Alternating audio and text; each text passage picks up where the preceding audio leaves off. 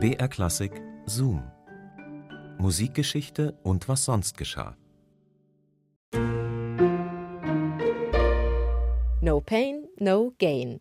Das ist ja ein Motto, das gilt nicht nur heute, wenn man im Fitnessstudio schwitzt, sondern das gab es auch schon vor über 200 Jahren.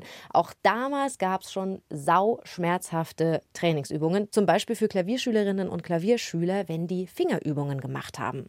Aber erstmal hallo und herzlich willkommen zu unserem Podcast Zoom Musikgeschichte und was sonst geschah.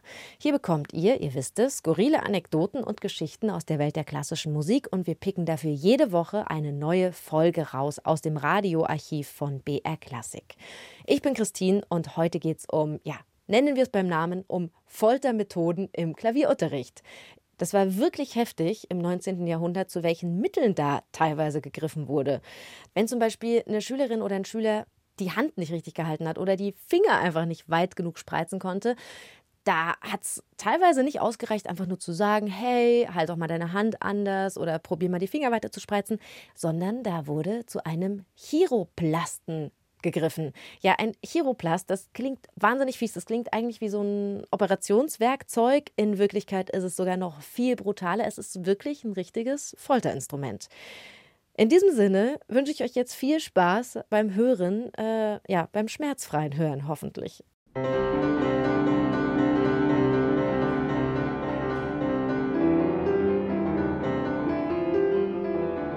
Der Apparat besteht aus einer Metallstange, die in ca. 10 cm Höhe quer über die Klaviertastatur gespannt wird.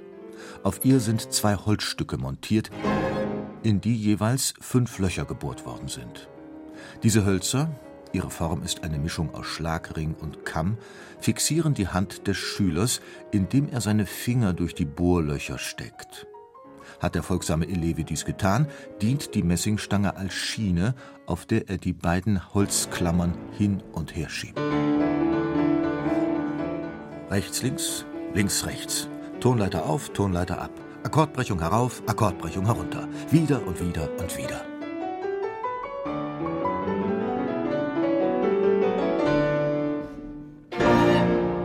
Chiroplast ist der Name dieser Monstermaschine, die einst geschundenen Nachwuchspianisten die korrekte Handstellung antrainieren sollte.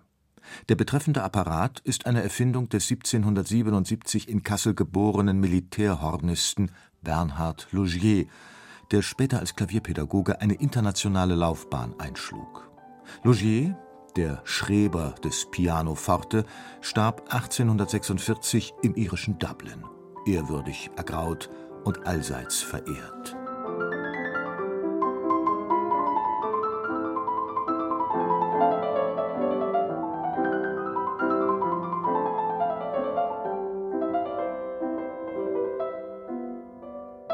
Klavierdrill mit mechanischen Methoden. Der Chiroplast ist nicht das einzige Folterinstrument aus der Schreckenskammer der Klavierdidaktik. Wie mache ich Finger geschmeidig, wie Gelenke beweglich, wie Muskeln kraftvoll?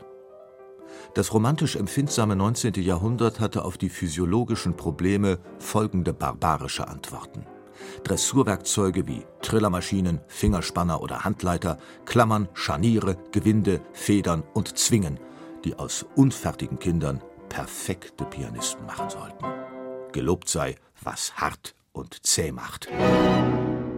Üben heißt Schmerzen aushalten und Schmerzen überwinden.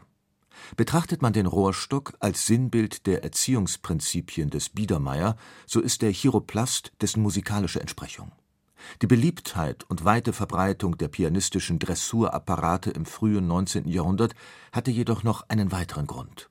So manche beeindruckende Klavierkarriere begann mit Daumenschrauben der Logierschen Bauart zum Beispiel die der Clara Wieck, die als die Wunderkind-Sensation in ganz Europa Triumphe feierte.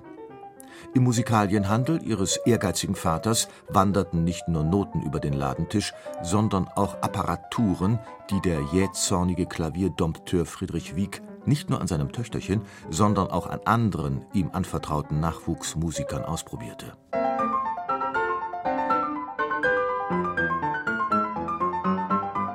Das Biedermeier war eine Zeit effektvoller Virtuosen, fingerfertiger Flügelartisten, die mit ihren technischen Kabinettstückchen und inhaltsleeren Geläufigkeiten ihr Publikum entzückten.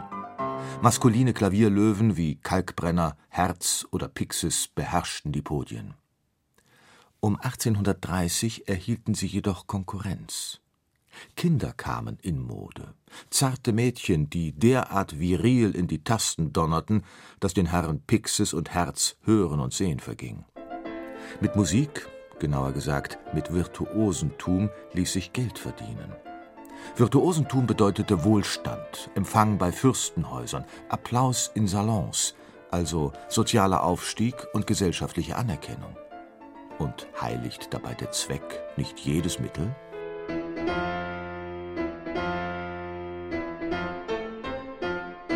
Die Quälmaschinen der Klaviertechnik waren jedoch auch Gerätschaften mit äußerst bedenklichen Nebenwirkungen. Ihr berühmtestes Opfer war Clara Wiegs Gatte, der Komponist Robert Schumann. Auch er ging bei Wieck Senior in die Klavierlehre, auch er übte, von mechanischen Mitteln unterstützt, über die Schmerzgrenze hinaus. Das Resultat? Der dritte Finger seiner rechten Hand versteifte sich. Keine Therapie, Kräuterverband, Tierbäder, Brandweinspülung oder Elektrizität konnte helfen. Schumanns Traum vom virtuosen Erfolg war ausgeträumt.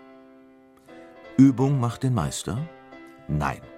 Und das können wir vom Chiroplasten und seinen sadistischen Anverwandten lernen.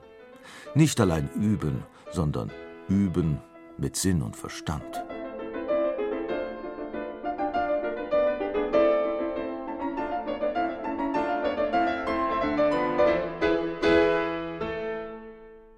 Solche Methoden sind dann wohl doch nicht der Königsweg zum Top-Klavierspieler wie das Beispiel Robert Schumann zeigt. Deshalb bitte nicht nachmachen. Das war ein Zoom von Markus Vanhöfer. Zoom, Musikgeschichte und was sonst geschah, gibt es jeden Samstag neu in der ARD-Audiothek und überall, wo es Podcasts gibt. Abonniert uns doch einfach, dann verpasst ihr keine Folge. Und nächste Woche geht es dann um eine besondere Uraufführung, und zwar eine Uraufführung eines Stückes von Karl Maria von Weber. Der hatte eine ziemlich turbulente Zeit hinter sich und brauchte unbedingt einen Erfolg damals in München, als seine Oper Abu Hassan uraufgeführt wurde. Ein Jahr und einen Monat ist es her, dass der 24-Jährige als persona non grata mit Schimpf und Schande des Landes Württemberg verwiesen wurde. Er hatte sich schäbig gefühlt und war verzweifelt. Nicht einmal von seinen Freunden hatte er sich persönlich verabschieden können. Obendrein hatte er einen Haufen Schulden im Nacken. Am wichtigsten ist aber, dass der Abu Hassan ein Erfolg wird. Die ganze Geschichte gibt's dann hier bei uns nächste Woche. Bis dahin macht's gut, eure Christine.